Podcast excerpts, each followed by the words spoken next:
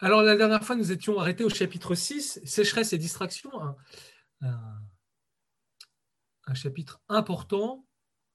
Et aujourd'hui, euh, je vais essayer de concentrer deux chapitres, et on aura pratiquement fini la deuxième partie de, Je veux voir Dieu.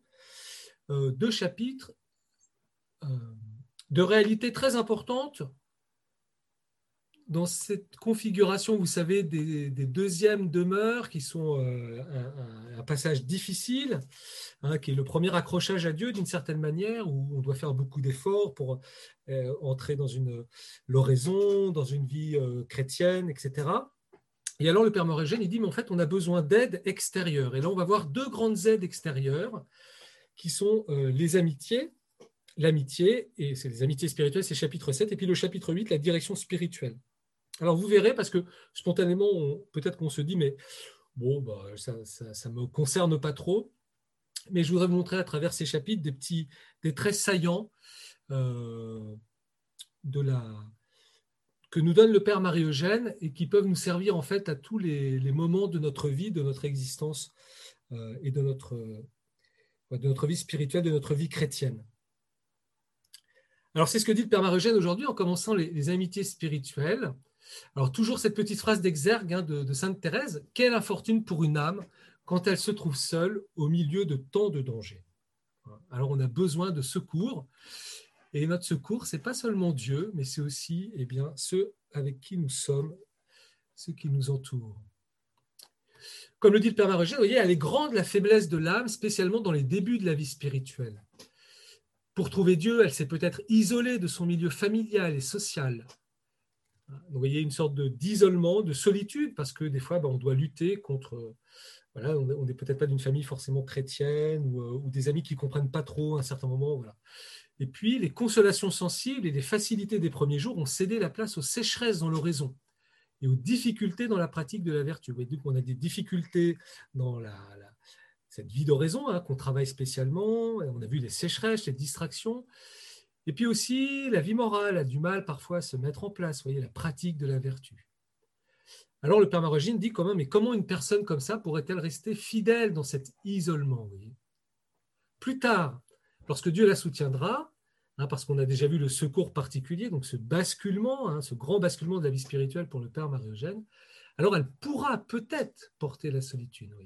En attendant, la compagnie et l'aide du prochain lui sont certainement nécessaires.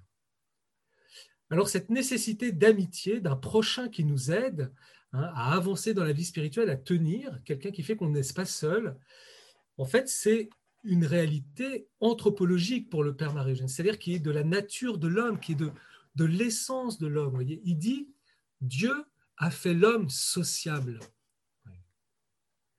Donc on ne peut pas vivre isolé, on ne peut pas vivre seul. On est fait pour vivre en société, pour vivre ensemble.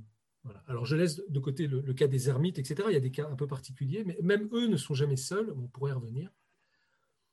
Et voilà ce que dit le il ancre ça dans la Genèse. Après avoir créé le premier homme, Dieu, dit la Genèse, vit qu'il n'était pas bon que l'homme fût seul, et il décida de créer une aide qui lui fût semblable. Voilà, c'est une loi et une nécessité de sa nature. L'homme a besoin de l'aide et de la société de ses semblables. Donc, vous voyez, c'est beau.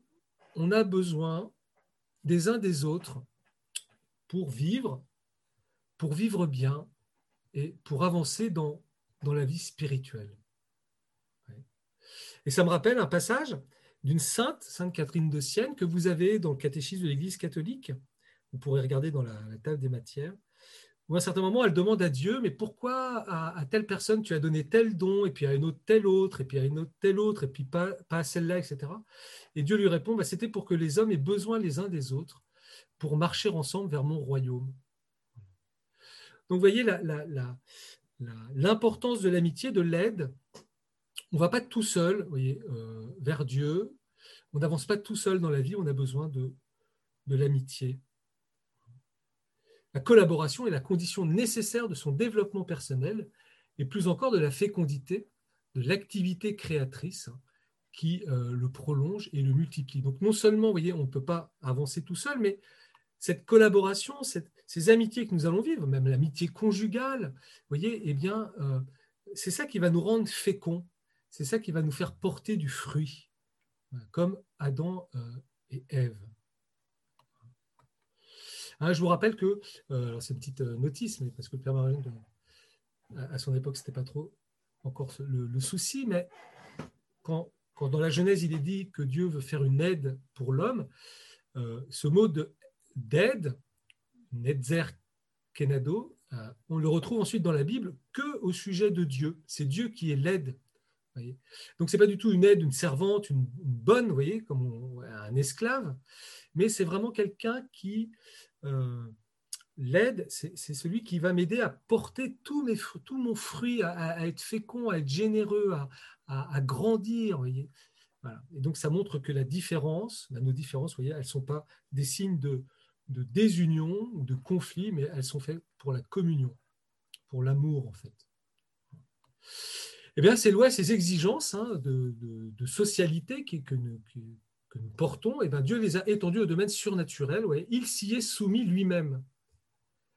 Ah, alors ça, c'est incroyable, vous voyez. Pour réaliser ces mystères, voyez, pour réaliser le salut, hein, qui fonde les relations avec l'humanité, eh bien, il a pris une collaboratrice, la Vierge Marie, qu'il a associée comme mère à toute son œuvre de paternité spirituelle. Donc, vous voyez, tout d'un coup, le sens de l'aide, hein, le rapport Adam et Ève, peut-être eh bien, quand on regarde euh, ce que Dieu a fait avec Marie, eh bien, on comprend tout à fait que ce n'est pas du tout quelque chose de, dévaluatif, je ne sais pas si c'est français, mais au contraire, voyez, c'est extraordinaire. Dieu, pour réaliser son mystère de salut, eh bien, il s'est associé une personne, une personne humaine, qu'il a respectée, qui lui a fait porter tous ses fruits, et qui, euh, qui continue à œuvrer encore pour nous aujourd'hui dans, ce mystère du salut. C'est très très beau, vous voyez, à côté de l'œuvre de paternité, eh bien Marie est vraiment notre mère. Et parce qu'elle régisse également le développement de la vie naturelle et de la vie surnaturelle, eh bien, ces lois s'imposent à la grâce, qui, greffée en nous sur la nature humaine, en subit les exigences. Donc hein, la grâce, cette participation à la vie de Dieu, eh bien, elle porte elle aussi euh, cette collaboration euh, les uns avec les autres. Notre sanctification ne peut donc être le fruit exclusif de notre activité personnelle, elle exige la collaboration. On dit qu'un saint seul, vous savez, est un, est un, est un, saint en danger, voyez mais en fait, il ne peut pas y avoir de saint tout seul, parce qu'en fait, on ne peut devenir saint que tous ensemble, les uns par les autres, les uns avec les autres. Voyez. Et vous voyez, bah, par exemple, bah, l'image du mariage, c'est une très belle image de l'amitié humaine, spirituelle. Le, Concile Vatican II emploie pour la première fois, dans Gaudium et Spes, ce terme que j'aime beaucoup, d'amitié conjugale. Mais ça peut être l'ami, voilà. Et donc, c'est important, vous voyez. Et euh, vous voyez déjà se dessiner, en fait, on verra que cette dimension-là, en fait, elle va s'élargir de plus en plus dans Je veux voir Dieu, puisque le Père Maragène, au fur et à mesure, va nous montrer que ce mouvement de la grâce en nous, de la vie de Dieu en nous, même, hein, on l'a vu déjà, mais elle nous fait monter vers Dieu, hein, elle nous fait appeler Dieu notre Père, mais du coup, elle a aussi une extension, un mouvement horizontal qui nous fait appeler notre prochain frère et sœur. Et on retrouve, voyez, déjà cette exigence de collaboration, voyez, de, de société que nous formons, en fait, l'Église, le mystère de l'Église est déjà là, si vous voulez. Donc cette loi générale, euh, eh bien, les difficultés des débuts dans la vie spirituelle va nous la faire expérimenter d'une façon plus aiguë. Et donc, eh le secours nécessaire, l'âme le trouvera dans les amitiés spirituelles, c'est ce que nous allons voir, et puis dans la direction spirituelle, euh, d'une certaine manière qu'on pourrait dire une sorte d'amitié aussi. Voilà, c'est le chapitre qui suivra dans Je veux Dieu. Donc, vous voyez, c'est c'est quand même pas mal bien construit.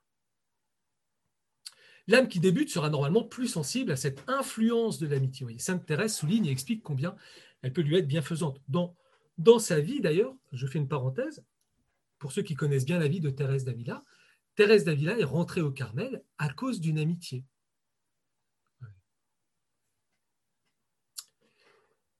Alors, qu'est-ce qu'elle nous conseille, euh, Sainte Thérèse? Eh ben, Je conseillerais à ceux qui font oraison de rechercher surtout au début l'amitié et le commerce des personnes qui s'y adonnent également. C'est là un point de la plus haute importance, alors même qu'il n'y aurait que le profit de prier les uns pour les autres. Mais il y a beaucoup d'autres avantages. Si dans le monde on recherche des conversations et des affections qui ne sont pas très parfaites, si on se procure des amis pour goûter près d'eux les douceurs du repos et augmenter la joie par le récit de vains plaisirs, je ne vois pas pourquoi celui qui se met résolument à aimer et à servir Dieu ne pourrait pas s'entretenir avec certaines personnes de ses joies et de ses peines, car les unes et les autres arrivent aux âmes d'oraison. Mon avis est qu'avec cette intention droite dans ses entretiens, il se procure les plus grands avantages à lui-même et à ceux qui l'écoutent. Il en sort avec des lumières plus vives, et même à son insu, il instruit ses amis. Celui qui tirerait de la vaine gloire de tels entretiens en tirerait également d'être vu quand il entend la messe avec dévotion et quand il pratique d'autres exercices qu'il doit accomplir sous peine de n'être pas chrétien et qu'on ne peut omettre par crainte de la vaine gloire. Ce point est tellement important. Voyez, donc, voyez l'importance des amitiés, déjà pour prier les uns avec les autres, mais aussi d'avoir des échanges en profondeur. Voyez, euh, de parler de la vie d'oraison. C'est pas s'étaler, hein, c'est pas raconter sa vie, mais voilà, d'avoir des sujets de conversation, un soutien. Euh, peut-être que vous avez vécu ça. C'est souvent ce que des jeunes me disaient, quoi, quand des convertis, tout d'un coup, euh, quand on rencontre d'autres chrétiens, même si on ne se connaît pas trop, il y a des qualités, il y a un échange, enfin, il y a une qualité dans les échanges, etc., qui, est très importante et puis qui motive, en fait. Alors, je, je, passe la fin du passage de Thérèse d'Avila, où elle dit en fait quelque chose qui peut être intéressant pour les parents, mais comme vous, vous, ça, vous le savez bien, euh, eh bien c'est que les amitiés, c'est très important parce que ça peut nous faire pencher vers le bien ou ça peut au, contraire nous entraîner euh, vers des chemins un peu euh, obscurs et, ténébreux. Et on sent bien que même dans l'éducation, vous voyez, à un certain moment, eh bien, les parents, quand les enfants grandissent, l'adolescence, etc., il faut des relais. Et ces relais, ça va être les amis, en fait. Et des fois, il suffit d'une amitié pour nous tourner vers le, vers le haut. Et puis parfois, une amitié, bah, ça va nous tirer vers le bas. C'était une petite remarque par là. J'espère que je ne me trompe pas trop. Alors, dans ce chapitre, vous voyez, je, fais, euh, je passe beaucoup de choses. Et là, il y a un petit texte assez important du Père Marie-Eugène qui est assez euh, fondamental, en fait, de toute sa conception de l'homme. Remarquons que l'amour est la loi de toute vie, de tout être. Pour le Père Marie-Eugène, la grande loi de tous les êtres, c'est l'amour. Dieu a mis cette loi, alors il va expliciter au fur et à mesure, hein. Dieu a mis cette loi en toute créature pour régler sa marche vers sa fin providentielle, mais il l'a adaptée à la nature de chaque être. Donc en clair, si vous voulez, chaque être, on va voir, hein, de, la fourmi, du caillou, de l'atome jusqu'à l'être humain, jusqu'à l'ange, eh bien, la loi fondamentale qui le fait avancer, c'est l'amour. Mais bien sûr, euh, c'est en un sens très analogique, voire même équivoque, hein, parce que cet amour, il va être adapté en fonction de ce que l'on est. C'est pas pareil l'amour qui anime une fourmi et l'amour qui anime euh, un être humain. Alors, vous voyez, il prend l'astre gravite dans l'espace en obéissant à cette loi de la gravitation universelle et de l'attraction mutuelle des corps, qui est la loi d'amour de la matière. Vous voyez, le Père Marugène, il voit dans la loi de la gravitation et de l'attraction, donc de la matière, voyez, euh, ce fait que la matière s'attire mutuellement, vous voyez, une loi d'amour. L'instinct, donc l'instinct animal, est une autre forme pour lui de la même loi d'amour. Alors dans l'homme, c'est ça qui nous intéresse, il dit qu'il y a trois formes de cette loi d'amour adaptées aux trois vies qui se superposent chez le chrétien baptisé. Donc, vous voyez, il a une anthropologie où il voit l'homme mu par l'amour, en fait. Donc, vous allez voir que c'est une vision euh, extrêmement euh, euh, pleine d'espérance, vous voyez. je dirais pas optimiste, mais vraiment sous le regard de la sagesse de Dieu. Eh ben, et, la première forme d'amour, voyez, c'est l'amour sensible, qui est propre à la vie du corps, voyez, à notre sensibilité, mais aussi eh ben, notre sexualité, notre attirance pour euh, les belles formes, les beaux corps, euh, les belles senteurs, les belles couleurs, une bonne glace, etc. Cet amour sensible, eh bien, il, est qui, vous voulez, qui anime notre corps. vous allez voir, parce qu'après il dit que c'est un seul et même amour d'une certaine manière. il ne faut pas, nous, diviser comme un lapin, voyez, mais il est bon. C'est normal d'être attiré euh, par une bonne glace. Puis il y a l'amour raisonnable, qui appartient à l'âme, donc qui va être attiré par ce qui est bon, par ce qui est beau. Et puis l'amour surnaturel, qui est essentiel à la vie de la grâce. Vous voyez, la vie de la grâce en nous, c'est une relation d'amour, c'est un mouvement hein, qui nous attire, qui nous entraîne à nous unir à Dieu. Voyez, comme l'amour sensible nous, entraîne à, unir bah, notre corps avec d'autres corps, d'autres matières, etc. L'amour raisonnable au bien qui nous habite, à nous unir aux choses bonnes, à faire des choses bonnes. Eh bien, la vie de la grâce, c'est ça, c'est ce qui nous attire vers Dieu. Et donc, l'homme est fondamentalement, voyez, un être de désir. C'est ça cette loi d'amour. Et vous voyez ce que dit le Père Marogène tous, tous ces amours, ces trois formes hein, plutôt de cette loi d'amour, ces trois formes, on pourrait dire, procèdent de Dieu. Et donc, elles sont bonnes en soi. Ces, ces lois d'amour sont bonnes en soi. On ne saurait en maudire ni en détruire aucun, voyez, à les considérer isolément. Donc c'est beau aussi pour euh, l'éducation. Aussi bien la vie ne nous présente-t-elle pas ces divers amours séparés? Vous voyez, le Père Margène, là, il fait un peu comme un entomologiste, il, a, épinglé. Mais en fait, dans la vie, ces amours ne sont pas séparés, vous voyez, comme on la division logique, mais unis à des degrés différents. Voilà. Il y a une sorte d'harmonie, alors qu'on a perdu avec le péché, mais ces amours, ils vont ensemble, vous voyez, et, et puis il y a une hiérarchie entre eux, bien sûr. Du coup, vous voyez, le jugement pratique doit porter sur le dosage de chacun d'eux dans une nature humaine individuelle, sur la synthèse vivante réalisée par leur union. Donc, c'est le, dynamisme de cet ensemble, c'est le dosage de, ces, amours qui, va faire que l'on va avancer, mais sans jamais en maudire ni en détruire un. Donc c'est ce qu'il dit, hein, c'est le dynamisme de cet ensemble, ce mouvement, cette direction qu'il importe d'apprécier en fonction de la fin surnaturelle de l'homme et la vocation particulière de chacun. C'est-à-dire que bah, le premier amour, c'est cet amour pour Dieu. Et cet amour pour Dieu, il ne va pas détruire notre amour raisonnable ni notre amour sensible, mais il va le, réorienter s'il le faut. Il va euh, mettre chaque chose à sa place. Vous voyez? Et puis, il y a la vocation de chacun. Et bien, par exemple, les époux, eh bien, l'amour sensible, il y aura, voilà, ils sont, il y aura, il y a l'amour conjugal. Que par exemple, bah, moi, comme prêtre, voilà, je vis dans la continence absolue. À ce niveau-là, il y a pour moi une manière de cet amour sensible qui ne s'exprimera pas par là, mais qui est subsumé par autre chose et puis qui ne m'empêche pas d'aimer, d'avoir des amitiés plus, voilà, plus spirituelles, au sens où, euh, pas plus éthérées, hein, pas plus angéliques, mais voilà, différentes. Vous voyez? Donc, c'est, euh, je trouve que c'est un très beau texte. Je trouve que ça, vous voyez, ça nous montre, ça, la perspective de l'homme comme un être de désir, d'attraction, de communion. Et quand nous, toutes ces formes d'amour, ces tensions que nous ressentons parfois, vous voyez, bah, elles sont bonnes. Alors, bien sûr, il y aura des purifications, il, y aura, il faudra réordonner ça parce qu'il bah, y a le péché et que des fois, bah, il, y a, un amour qui n'est pas à sa place ou qui prend trop de place, etc. Et puis, en fonction de notre vocation, et eh ben, des fois, il faut épanouir totalement tous ces, trois amours. Tout en gardant toujours une, certaine hiérarchie. La valeur morale et spirituelle est faite de l'unité harmonieuse de ces énergies vitales et de leur convergence vers sa destinée providentielle. Et du coup, vous voyez, s'il a mis ça dans les amitiés, eh bien, ça montre que voilà, la valeur de l'amitié, les, amitiés euh, qui sont bonnes pour nous, voyez, dans la vie spirituelle, bah, c'est celles qui vont nous tirer vers l'union à, Dieu. Mais qui pourront se vivre aussi avec un amour sensible. On, aime être avec l'ami, on aime partager des choses avec lui, on aime échanger avec lui, et puis surtout, voyez, cette amitié n'est pas mauvaise tant qu'elle nous oriente vers Dieu, vers notre vocation, ensemble. Voilà.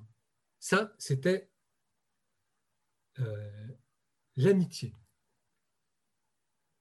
Alors, on passe au chapitre 8e. Donc, après cette aide, hein, vous voyez, on a besoin de cette aide, euh, la direction spirituelle. Et puis, je me suis dit, mais ça ne va pas les intéresser, mais en fait, il y a des choses très intéressantes, vous allez voir.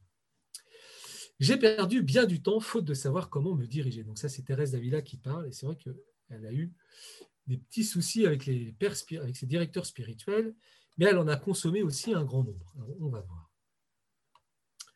L'âme en marche vers Dieu trouve dans les amitiés spirituelles un réconfort. Elle demandera à la direction spirituelle la lumière pour se guider en ses voies.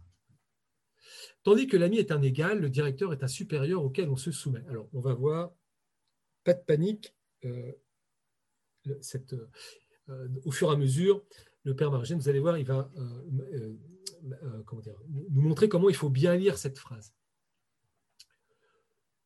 Petit point de détail, le rôle du directeur peut être distinct de celui du confesseur. Le confesseur est un médecin qui guérit et préserve la vie de la grâce contre les atteintes du péché.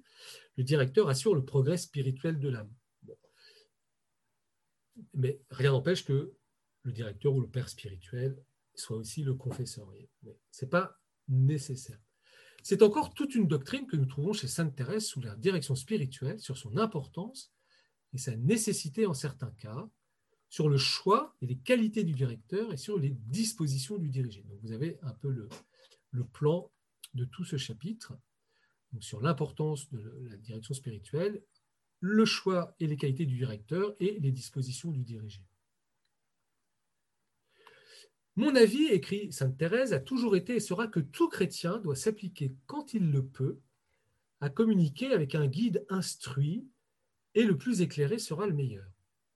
Celui qui suit la voie de l'oraison en a plus besoin que tout autre, et plus on est avancé dans la spiritualité, plus il faut y avoir recours. D'une certaine manière, vous voyez, c'est une loi. Quand on a pris conscience de notre grâce baptismale, quand on veut euh, euh, prendre au sérieux notre vie chrétienne, eh bien, euh, il est quasiment nécessaire, on verra les bémols qu'on pourra mettre après, d'avoir quelqu'un qui va nous aider nous guider et nous éclairer. Celui qui commence doit bien examiner ce en quoi il profite davantage.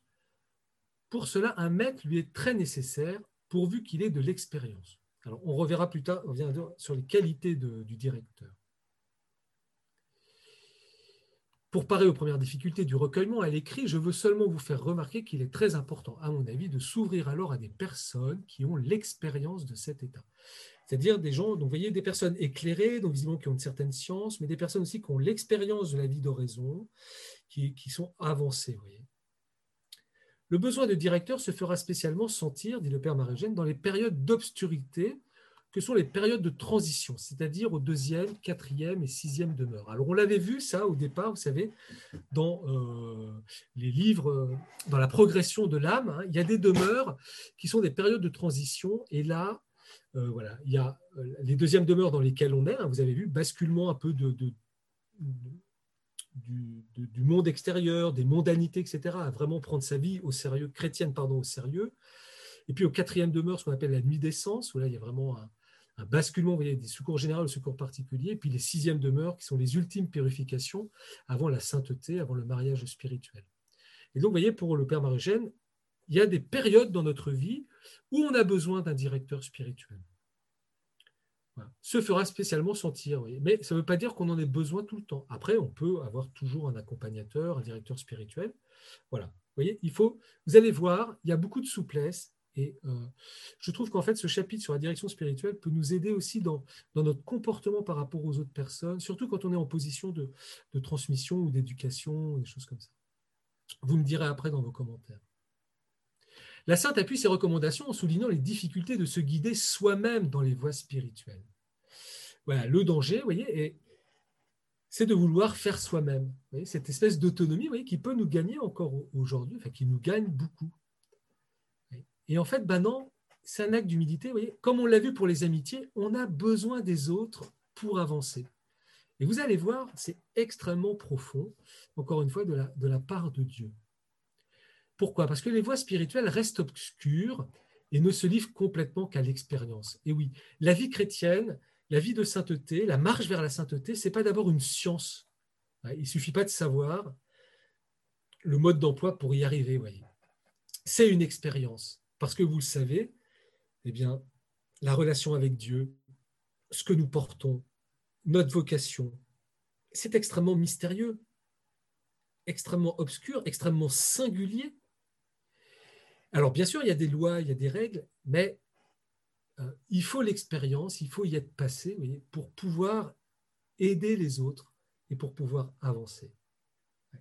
Comment donc l'âme pourrait-elle pourrait les connaître avant de les, de les avoir parcourus Et aujourd'hui apparaît Saint Jean de la Croix, dans le prologue de la montée du Carmel, qui est un de ses écrits, qui déclare avoir entrepris d'écrire pour subvenir à l'extrême nécessité où se trouve un grand nombre d'âmes qui, après avoir commencé à marcher dans le chemin de la vertu, ne vont pas plus loin, parce qu'elles ne comprennent pas leur état et qu'elles manquent de guides expérimentés et capables de les conduire au sommet de la perfection. Et oui, on l'a vu, hein, parfois c'est mystérieux. par exemple, la semaine dernière, il y a 15 jours, pardon, ces distractions et sécheresses, on peut avoir l'impression que oh, finalement on n'a plus la foi ou qu'on est loin de Dieu, etc. Et bien non, on a vu qu'en fait, on était proche de Dieu. Et que ce non-désir, ce désir qui en même temps est, eh bien, ça montre une union avec Dieu. Et donc on pourrait dire voyez, que Je veux voir Dieu d'une certaine manière, c'est un livre qui, nous accompagne, voyez, qui, est la, parole d'un maître spirituel, d'un père spirituel, qui a franchi tout cela et qui peut euh, venir nous, nous aider, nous soutenir et, nous apporter des lumières que lui-même a reçues, d'autres, etc. Dans l'Église, c'est toujours une grande chaîne, hein, l'alpinisme. Euh, si vous aimez Pierre Giorgio Frassati, hein, c'est ce qu'il y avait dans ce saint que j'aime beaucoup. C'est euh, on monte verso l'alto, mais jamais seul. On a besoin les uns des autres. On est une grande cordée, en fait. Alors, la science spirituelle ne suffit pas. Pour trouver sa voie et marcher en sécurité, il faut se connaître soi-même, ses aptitudes et ses défauts. Pourquoi? Parce que notre, sainteté est unique. Notre humanité est unique. Et pour trouver sa voie et pour y marcher en sécurité, eh il faut nous connaître nous-mêmes, nos attitudes, nos défauts. Or, il est bien difficile, en son regard sur soi, de ne pas se laisser tromper par les passions, par les impressions et par le mouvement des facultés qui nous dissimulent le fond de notre âme.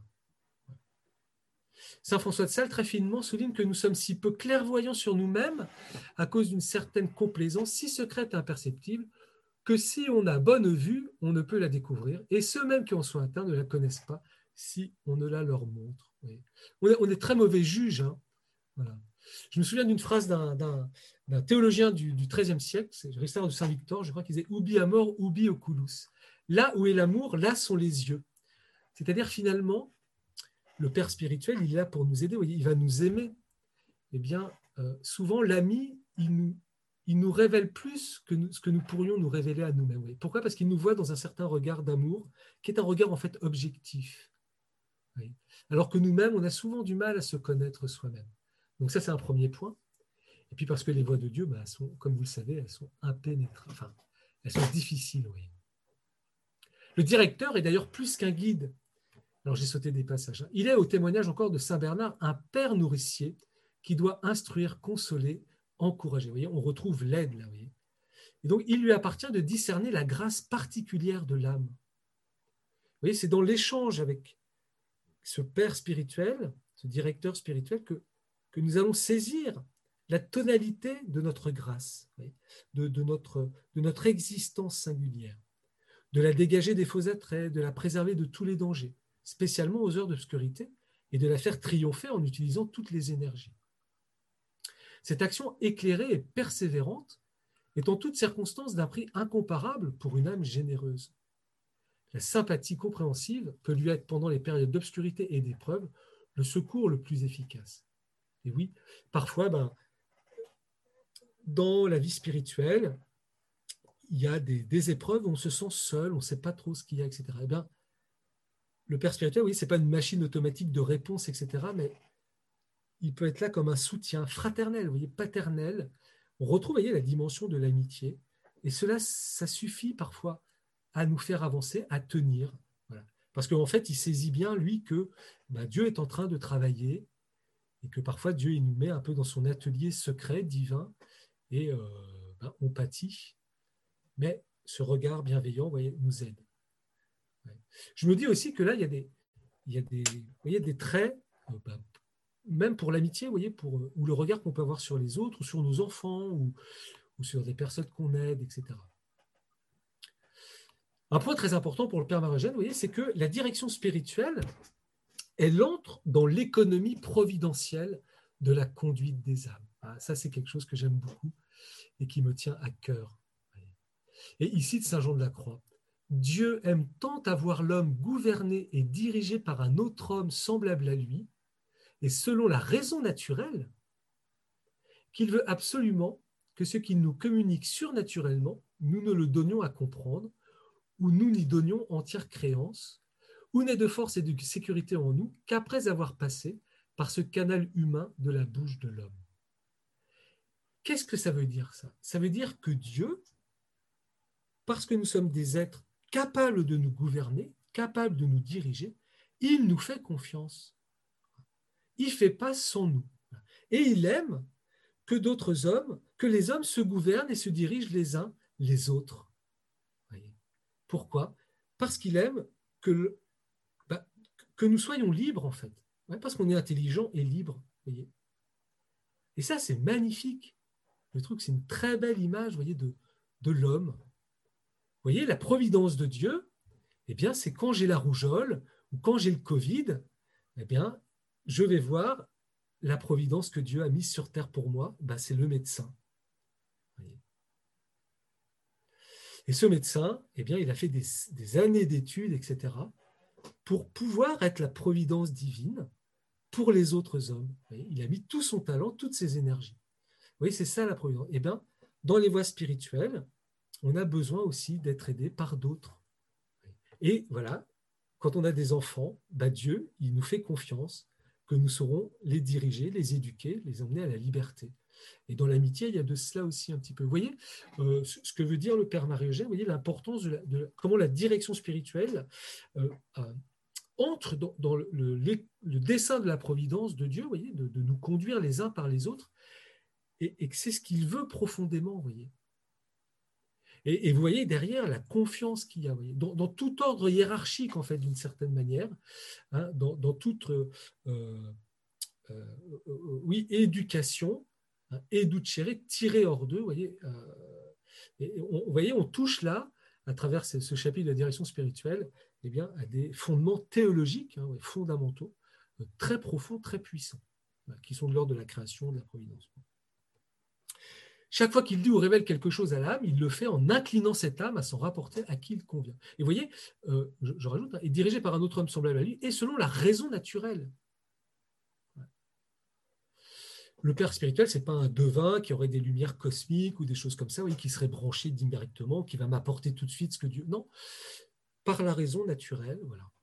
Aussi, la grâce va souffler, hein, la grâce passe à travers ça, mais vous voyez, pas d'extraordinaire, pas de, d'un surnaturel mal compris. Jusqu'alors, il n'a pas coutume de lui donner une pleine assurance sur la révélation. Il veut que l'homme la reçoive d'un autre homme semblable à lui. Je vous ferai remarquer que c'est le dessein de la providence divine pour la rédemption. C'est-à-dire que Dieu s'est fait homme. C'est par un homme que Dieu se donne, que Dieu s'est manifesté. Hein, c'est par Jésus-Christ. Et eh bien ça, ça se reproduit dans euh, le dessein de la providence pour ramener toute la création euh, vers Dieu. Alors, il faut que ce directeur, il ait quelque choix, euh, quelques, comment le choisir, et puis quelles, doivent être les qualités du directeur. L'influence que la direction spirituelle peut avoir en une vie donne une très grande importance au choix du directeur. Alors, j'ai sauté, quand il y a des crochets, hein, c'est que je saute un peu du texte. Alors, petite euh, notice du Père Mariogène. De fait, bien qu'elle soit une fonction du sacerdoce, ministériel, hein, mais on, pourrait l'élargir aujourd'hui, voyez, euh, tout baptisé, un peu, accompagné. La direction spirituelle se réfère spécialement aux qualités personnelles du prêtre et trouve en elle son efficacité. On pourrait pécher par imprudence, hein, sauf cas urgent et nécessité, en, comptant uniquement sur la grâce sacerdotale d'un prêtre pour lui demander des conseils importants ou une direction suivie, sans considérer ses aptitudes à ce ministère spécial. Donc, vous voyez, ce n'est pas parce que je suis ordonné prêtre que forcément je vais savoir accompagner une personne. vous voyez, il faut vous méfier de cela, il faut que les laïcs, les baptisés se méfient de cela. Et puis, il faut, si vous rencontrez des prêtres qui disent euh, ben, c'est un charisme que j'ai, je suis capable d'accompagner parce que je suis prêtre, vous pouvez dire Coco, le père Marugène, il ne dit pas ça. Il faut des qualités. C'est un charisme et euh, ben, ça se trouve pas, ça se trouve difficilement en fait. peut-être que euh, voilà. Et puis j'étendrai aussi aujourd'hui, vous voyez, le, puisque la, l'accompagnement spirituel n'est pas lié, à, la grâce sacerdotale du prêtre, mais à ses qualités euh, et à ses aptitudes, euh, euh, eh bien, un baptisé peut accompagner, vous voyez. Donc, un laïc consacré, un religieux, une religieuse, mais même, pourquoi pas, un père ou une mère de famille, à condition de se former, de, manifester ses talents. Enfin, pas de manifester, mais de, cultiver ses, talents. Alors, vous allez voir, c'est plein d'humilité. Hein, voilà. D'abord, ce qu'il faut trouver dans un directeur spirituel, eh bien, si possible, qu'il soit saint. Vous voyez, là déjà, ça en élimine quelques-uns, le Père Gilles en premier. Donc, voyez, trouver un directeur qui soit saint est une grâce précieuse. Mais exiger ou même désirer que sa sainteté éclate en manifestation extérieure ou qu'il soit éclairé par des lumières extraordinaires est un travers dangereux qui expose à bien des erreurs. Vous voyez, méfions-vous aussi. Vous voyez, des, cathos, des prêtres stars, des cathos stars, etc. Euh, c'est pas parce qu'un prêtre a un ministère rayonnant ou on a l'impression qu'il fait des miracles, etc., qu'il soit forcément un bon accompagnateur. Qu'il est saint déjà, parce que c'est lié à la grâce charismatique. Et puis, bah, il ne faut pas euh, être euh, illusionné. Voilà. les deux caractéristiques de la sainteté qui doivent s'affirmer chez le père spirituel, chez le directeur spirituel ou l'accompagnateur, comme vous voulez. Il doit suffire que la sainteté s'affirme par l'humilité et la charité. Vous allez voir pourquoi c'est important. Humilité et charité. Ces deux vertus qui se complètent et s'éclairent mutuellement font les bons directeurs. Vous voyez pourquoi Humilité, parce que le directeur spirituel est au service de la grâce de Dieu dans l'âme. Il n'est pas là pour capter la personne. Il est là pour que la personne réalise sa vocation, que ça lui plaise ou pas. Et puis la charité, parce que eh ben voilà, il doit faire preuve de douceur, mais des fois aussi de force. il doit aimer euh, la personne qui l'accompagne.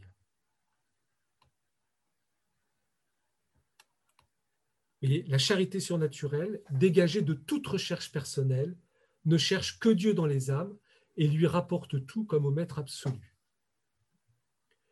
Épanchement chez les directeurs de la paternité du Père de lumière et de miséricorde, elle le rend patient et compréhensif, compatissant à toute misère et confiant en toute bonne volonté. Donc, euh, voilà, il y a des livres qui sortent, et à raison, hein, pour tous les scandales qu'il y a eu, vous voyez ce qu'on parle d'emprise aujourd'hui. Euh, voilà. Euh, alors, le, père Marie-Jeanne n'y répond pas parce que euh, c'était à son époque. il, a, connu sûrement des, cas, ça, a toujours été, vous voyez, mais voilà, on a des petits traits comme ça. Eh bien, on voit bien que cette charité surnaturelle, eh bien, elle peut éviter, vous voyez, si on est dégagé de soi, si on ne cherche vraiment que Dieu dans les âmes, leur vocation, etc., eh bien, euh, il n'y a pas de risque d'emprise sur la personne. Et puis, vous voyez, le directeur vraiment doit être un père, une vraie paternité, patient, compréhensif, compatissant, il y a toute misère et confiant en toute bonne volonté. Se sentir accueilli, écouté, un, père qui ne s'énerve pas, qui, reprend patiemment, etc. Et puis l'humilité qui éclaire la sérénité en attirant ces effusions de la miséricorde divine. Elle fait trouver au directeur, sa place entre Dieu et l'âme. Comme une médiation, pas comme un, pas comme un intermédiaire. Voyez. Lui assure lumière et souplesse pour y remplir sa mission d'instrument de Dieu et de collaborateur humain à l'œuvre de la grâce. Donc c'est pas simple. Hein. Si le directeur est pénétré dans ce rôle d'instrument de Dieu, voilà, eh ben, il va se remettre lui-même souvent entre les mains de Dieu pour implorer sa lumière, ses motions, et accomplir parfaitement son œuvre. Voyez Méfiez-vous des, des ou des prêtres qui, sont, qui, ont réponse à tout, qui sont sûrs d'eux-mêmes, etc. Voyez non, quand ton âme est confiée, c'est euh, assez obscur, c'est, et puis ça se joue entre Dieu et la personne.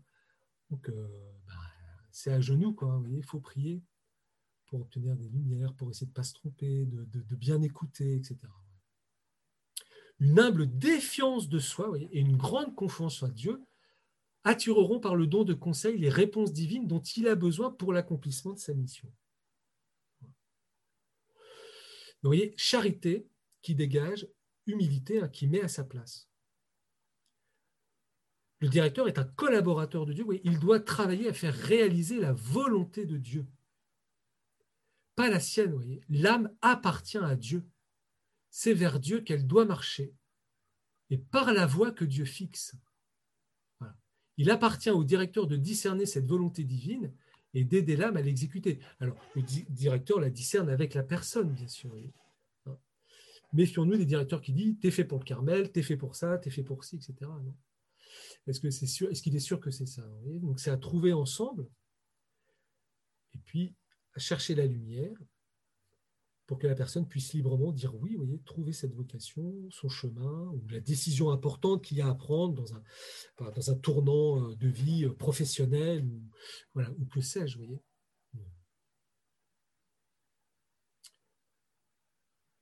Les âmes sont diverses comme les fleurs. Voilà, très grande phrase de Saint Jean de la Croix. Hein. C'est à peine si on en trouve une seule qui soit de moitié semblable à une autre. Chaque personne est unique en fait. Chacune a sa mission dans le plan divin, sa place dans le ciel et ici-bas en sa grâce, une puissance, une beauté, des exigences qui correspondent au dessein de Dieu sur elle. Bien sûr, c'est le même soleil qui, éclaire toutes les personnes, toutes les âmes. Bien sûr, nous nous désaltérons tous à la même source. Hein, et on se nourrit du même pain de vie qui est le Christ. Et cependant, vous voyez, la sagesse se penche maternellement sur chacun de nous, sur chacune de ses âmes, l'appelle par son nom divin et diversifie admirablement pour chacune les effets de sa lumière, les saveurs de sa grâce, les ardeurs de ses flammes et les jeux de son amour. Alors ça, c'est quelque chose qu'on va voir de plus en plus se développer dans Je veux voir Dieu, voyez, au fur et à mesure de l'épanouissement de la grâce dans les personnes humaines, etc. C'est que oui, la grâce est commune, voyez, nous sommes tous euh, enfants de Dieu. Donc nous participons tous de la vie du Christ.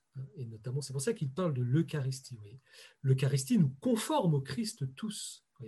On est d'une certaine manière dans un même moule. Et en même temps, hein, par le don de l'Esprit Saint, il n'en parle pas, mais on verra plus tard, eh bien cette, cette conformité à Jésus, elle est pour nous unique. Et pas deux personnes qui se ressembleront dans le niveau dans la sainteté, comme aucune personne ne se ressemble euh, d'un point de vue humain. Donc c'est un mystère profond et admirable des âmes et de la vie de Dieu en elles. Qui pourrait dire les destinées divines de la grâce que le baptême vient de déposer en l'âme de tel enfant? Je, pensais aux, parents, aux parrains, marraines. Bah, quel mystère Que va que va-t-il devenir cet enfant que Dieu me confie. Donc je suis là pour aider mon enfant à trouver cette grâce divine unique que Dieu a, déposée en lui. Ce germe donnera-t-il une fleur dont toute la parure sera dans sa modestie et le charme dans la discrétion de son parfum? Deviendra-t-il un arbrisseau verdoyant qui embellira le champ de l'Église et nourrira de ses fruits les enfants de Dieu? Ou bien s'élèvera-t-il comme un arbre de haute futaie dont la cime rejoindra les cieux? Quels saints serons-nous? Sur ce mystère, le directeur se penchera avec respect et amour. La grâce de l'âme lui murmurera son nom divin. Ce murmure est trop lourd de clarté et de mystère pour s'exprimer en un terme précis. Il ne dévoilera pas l'avenir, mais il découvrira les désirs de Dieu sur l'âme. Donc là aussi, méfions-nous quand nous, dans la direction spirituelle, on n'est pas là pour. Oui, c'est pas euh, le, le père c'est pas Madame Irma, vous voyez. C'est pas, pas vous dire, euh, oui, il faut que tu fasses ça. j'ai vu, j'ai eu la lumière. Non, non. Voyez, ce serait là, il y a, il y a menace d'emprise. On peut saisir, voyez, un peu l'orientation d'une personne, sa grâce. Des fois, on le voit. Voyez, je peux, vous l'assurer. Euh, mais, mais c'est toujours à la personne de, choisir, c'est de, la découvrir aussi par elle-même. Voyez, on est plus là pour accoucher plutôt que de dire, de trouver, etc. Je ne sais pas si je m'exprime bien, mais je trouve que le Père Marie-Eugène est lumineux. En tout cas, il donne des principes qu'on peut méditer, voyez, réfléchir, revenir sur, euh, ce texte. Et, ce sera beau. Il éclairera les attraits, les événements, parce que toute cette vocation, tout ce que nous avons à faire se découvre à travers nos désirs, nos souhaits, puis les événements qui arrivent dans notre vie, etc et se précisera sous leur lumière, la lumière des attraits, la lumière des événements. Il sera un fil conducteur à travers les dédales, des complications dont une vie est tissée. Et tant dans la régularité de la vie ordinaire que dans le trouble des événements qui déconcertent, il dictera le devoir présent, précisera l'attitude à prendre et fera trouver la ligne du plan providentiel. vous voyez, c'est trouver le fil conducteur, ça se fait à deux, mais voilà, c'est là où le père spirituel va nous aider, le directeur spirituel, pour trouver à travers tout ce qui nous arrive, les attraits, les, événements, etc., cette petite voie de Dieu qui finalement nous, conduit euh, dans la croissance de notre sainteté.